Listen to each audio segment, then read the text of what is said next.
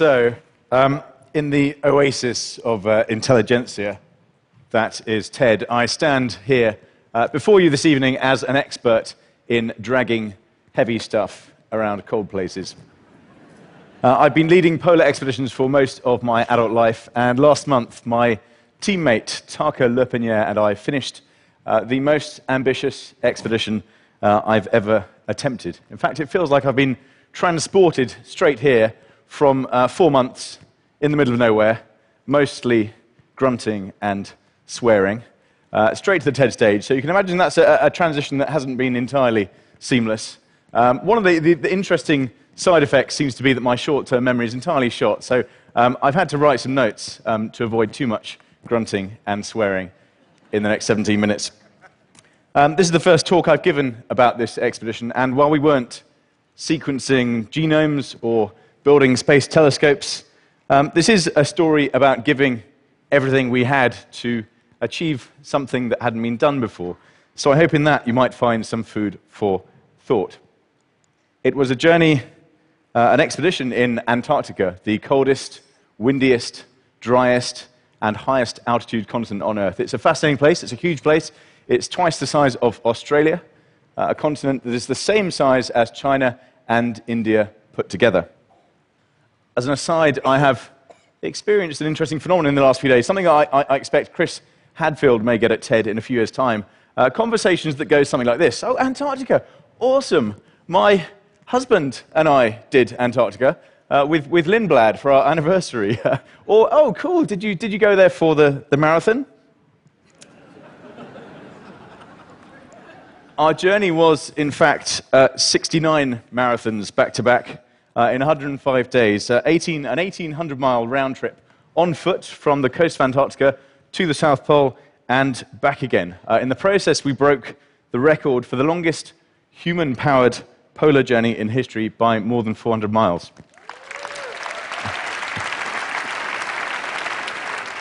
For those of you from the Bay Area, it was the same as walking from here to San Francisco, then turning around and walking back again. So, as camping trips go, it was a long one. And one I've, I've seen summarized most succinctly here on the hallowed pages of uh, Business Insider Malaysia.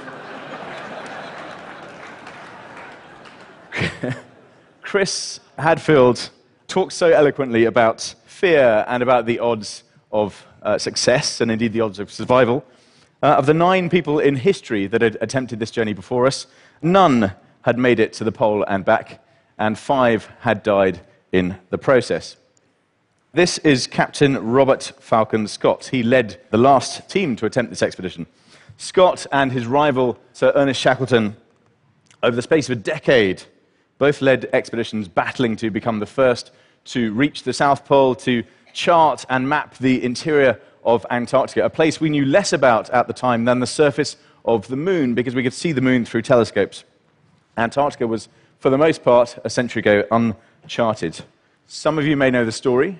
Scott's last expedition, the Terra Nova expedition in 1910, started as a, a giant siege style approach. He had a big team using uh, ponies, using dogs, using uh, petrol driven tractors, dropping multiple depots, uh, uh pre positioned depots of food and fuel through which Scott's final team of five would travel to the pole, where they would turn around and ski back to the coast again on foot.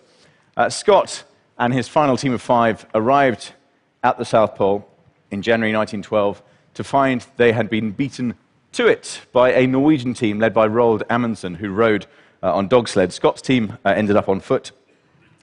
And for more than a century, this journey uh, has remained unfinished. Scott's team of five died on the return journey. And for the last decade, I've been asking myself why that is.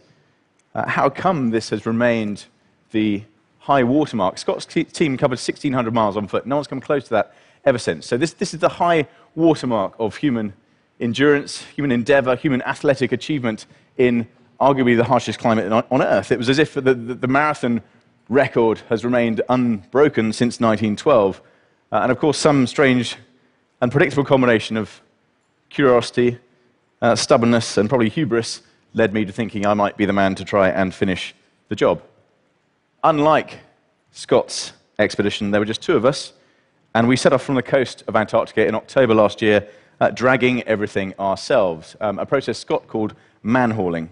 And when I say it was like walking from here to San Francisco and back, I actually mean it was like dragging something that weighs a shade more than the heaviest ever NFL player. Our sledges weighed 200 kilos or 440 pounds each at the start, uh, the same weights that the weakest of Scott's ponies pulled.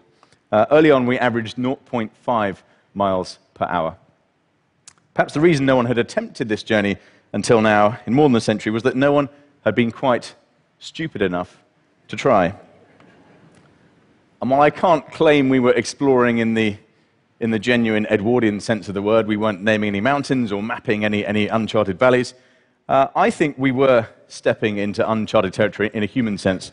Um, certainly, if in the future we learn there is an area of the human brain that lights up when one curses oneself, I won't be at all surprised. You've heard that the average American spends 90% of their time indoors. We didn't go indoors for nearly four months. We didn't see a sunset either. It was 24 hour daylight. Living conditions were quite Spartan. I changed my underwear three times in 105 days. And Tarka and I shared 30 square feet uh, under canvas. Though we did have some technology that Scott could never have imagined. And we blogged live every evening from the tent via a laptop and a custom made satellite transmitter, all of which were solar powered. We had a flexible photovoltaic panel over the tent. And the writing was important to me. As a kid, I was inspired by the literature of adventure and exploration. And I think we've all seen here this week the importance and the power uh, of storytelling. So we had some 21st century gear, but the reality is that the challenges that Scott faced were the same that we faced those of the weather and of what Scott called glide, the amount of friction between the sledges and the snow. Uh, the lowest wind chill we experienced was in the minus 70s, and we had zero visibility, what's called whiteout, for much of our journey. We traveled up and down one of the largest and most dangerous glaciers in the world, the Beardmore Glacier. Uh, it's 110 miles long. Most of its surface is what's called blue ice. You can see it's a beautiful, shimmering, steel hard blue surface uh, covered with thousands and thousands of crevasses, uh, these deep cracks in the glacial ice, uh, up to 200 feet deep. Planes can't land here, so we were uh, at the most uh, risk, technically, when we, when we had the slimmest chance of being rescued. We got to the South Pole after 61 days on foot, uh, with one day off through bad weather. And I'm sad to say it was something of an anticlimax. There's a permanent American base, uh, the Amundsen Scott South Pole Station, uh, at the South Pole, there is a, they have an airstrip, they have a canteen, they have uh, hot showers, they have a post office, a tourist shop, uh, a basketball court that doubles as a movie theater. So it's a bit different these days. And there's also acres of junk. I, I think it's a, a, marvelous thing that humans can exist uh, 365 days of the year uh, with you know, hamburgers and hot showers and movie, movie theaters. Uh, but it does seem to produce a lot of empty cardboard boxes. You can see on the left of this photograph uh, several square acres of junk waiting to be flown out from the South Pole. Uh, but there is also a pole at the South Pole. Uh, and we got there on foot, unassisted, unsupported by the hardest route, 900 miles uh, in record time, dragging more weight than anyone in history. And if we'd stopped there and flown home, which would have been the, the eminently sensible thing to do, um, then my talk would end here, and it would end something like this if you have the right team around you, the right tools, the right technology, and if you have enough self belief and enough determination, then anything is possible. But then we turned around. And this is where things get interesting. Uh, high on the Antarctic plateau, uh, over 10,000 feet, it's very windy, very cold, very dry. Uh, we were exhausted. We'd covered 35 marathons, we were only halfway. And we had a, a safety net, of course, of ski planes and satellite phones and, and live 24 hour tracking beacons that didn't exist for Scott. But in hindsight, rather than making our lives easier, this safety net actually allowed us to cut things very fine indeed, uh, to sail very close to our absolute limits as human beings. And it is an exquisite form of torture to exhaust yourself to the point of starvation day after day while dragging a sledge full of food. Uh, for years, I'd been writing glib lines in sponsorship proposals about pushing the limits of human endurance. But in reality, that was a very frightening place to be indeed. Uh, we'd had, before we got to the bowl, two weeks of almost permanent headwind, which slowed us down. As a result, we'd had several days of eating half rations. We had a, a finite amount of food in the sledges to make this journey, so uh, we were trying to string that out by, by reducing our intake to half uh, the calories we should have been eating. As a result, we both became increasingly hyperglycemic. We had uh, low blood sugar level day, day, uh, day after day, and increasingly susceptible to the extreme cold. Tarka took this photo of me one evening after I'd nearly passed out with hypothermia. We both had uh, repeated bouts uh, of hypothermia, something I hadn't experienced before. And it was very humbling indeed, as much as you might like to think, as I do, that you're the kind of person who doesn't quit, that you'll go down swinging. Um, hypothermia doesn't leave you much choice. You, you become um, utterly incapacitated. It's, it's like being a, a drunk toddler. Um, you become pathetic. Um, I, I, I, remember feeling just, uh, just wanting to lie down and, and, and quit. Um, it was a peculiar, peculiar feeling and a real uh, surprise to me to be debilitated to that degree. And then we ran out of food completely. Uh, 46 miles short of the first of the depots that we'd laid on our outward journey. We'd laid 10 depots of food, literally burying food and fuel for our return journey. The fuel is for a cooker, so you can melt snow to get water. Uh, and I was forced to make the decision to call for a resupply flight, uh, a ski plane carrying uh, eight days of food to sort of tide us over that gap. Uh, that took 12 hours to reach us from the other side of Antarctica. Calling for that plane was one of the toughest decisions of my, of my life. And I sound like a bit of a fraud standing here now with, with a sort of belly. Um, I've put on 30 pounds in the last three weeks. Um, being that hungry has left an interesting sort of mental scar, which is that I, I, I've been hoovering up every uh, hotel buffet that I can find. but we were genuinely quite hungry and in quite a bad way.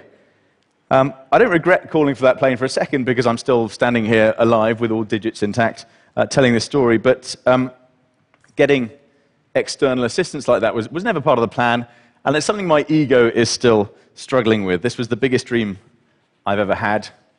And it was so nearly perfect. On the way back down to the coast, uh, our crampons, they're the spikes on our boots that we have for traveling over this blue ice on the glacier, broke on the top of the Beardmore. We still had 100 miles to go downhill on very slippery, rock hard blue ice. They needed repairing almost every hour. Um, to give you an idea of scale, uh, this is looking down towards the mouth of the Beardmore Glacier. You could fit the entirety of Manhattan in the gap on the horizon. Uh, it's 20 miles between Mount Hope and Mount Kiffin. Uh, I've never felt as small as I did in Antarctica. When we got down to the mouth of the glacier, we found fresh snow had obscured uh, the dozens of deep crevasses. Uh, one of Shackleton's men described crossing this sort of terrain as like walking over the glass roof of a railway station. Um, we fell through uh, more times than I can remember, usually just putting a ski or a boot through the, the snow. Uh, occasionally we went in all the way up to our armpits, but thankfully never deeper than that. And less than five weeks ago, after 105 days, we crossed this oddly inauspicious finish line uh, at the coast of Ross Island on the New Zealand side of Antarctica. You can see the, uh, the ice in the foreground and the sort of rubbly rock uh, behind that. Behind us lay an unbroken ski trail of nearly 1,800 miles. We made the longest ever polar journey on foot, something I've been dreaming of doing for a decade. And looking back, I still stand by all the things I've been saying for years about the importance of goals and determination and self belief. But I'll also admit that I haven't given much thought to what happens when you reach the all consuming goal that you've dedicated most of your adult life to. And the reality is that I'm still figuring that bit out. Uh, as I said, I, I, there are very few superficial signs that I've been away. I've put on 30 pounds. I've, I've got some very faint, they're probably covered in makeup now, frostbite scars. I've got one on my nose, one on each cheek from where the goggles are. Um, but inside, I am a very different person indeed. Um, if I'm honest, Antarctica challenged me and humbled me so deeply that I'm not sure I'll ever be able to put it into words. And I'm still struggling to piece together my thoughts. That I'm standing here telling this story is proof that we all can accomplish great things through ambition, through passion, through sheer stubbornness, by refusing to quit. That if you dream something hard enough, as Sting said, it does indeed come to pass. But I'm also standing here saying, you know what? That cliche about the journey being more important than the destination, um, there's something in that. The closer I got to my finish line, that rubbly, rocky coast of Ross Island, the more I started to realize that the biggest lesson that this very long, very hard walk might be teaching me is that happiness is not a finish line. That for us humans, the perfection that so many of us seem to dream of might not ever be truly attainable. And that if we can't feel content here, today, now, uh, on our journeys, amidst the, the mess and the striving uh, that we all inhabit, the, the open loops, the half finished to do lists, the could do better next times, then we might never feel it. Um, a lot of people have asked me what's next. Uh, right now, I'm very happy just recovering and in front of hotel buffets. But as Bob Hope put it, I feel very humble, but I think I have the strength of character to fight it. Uh, thank you.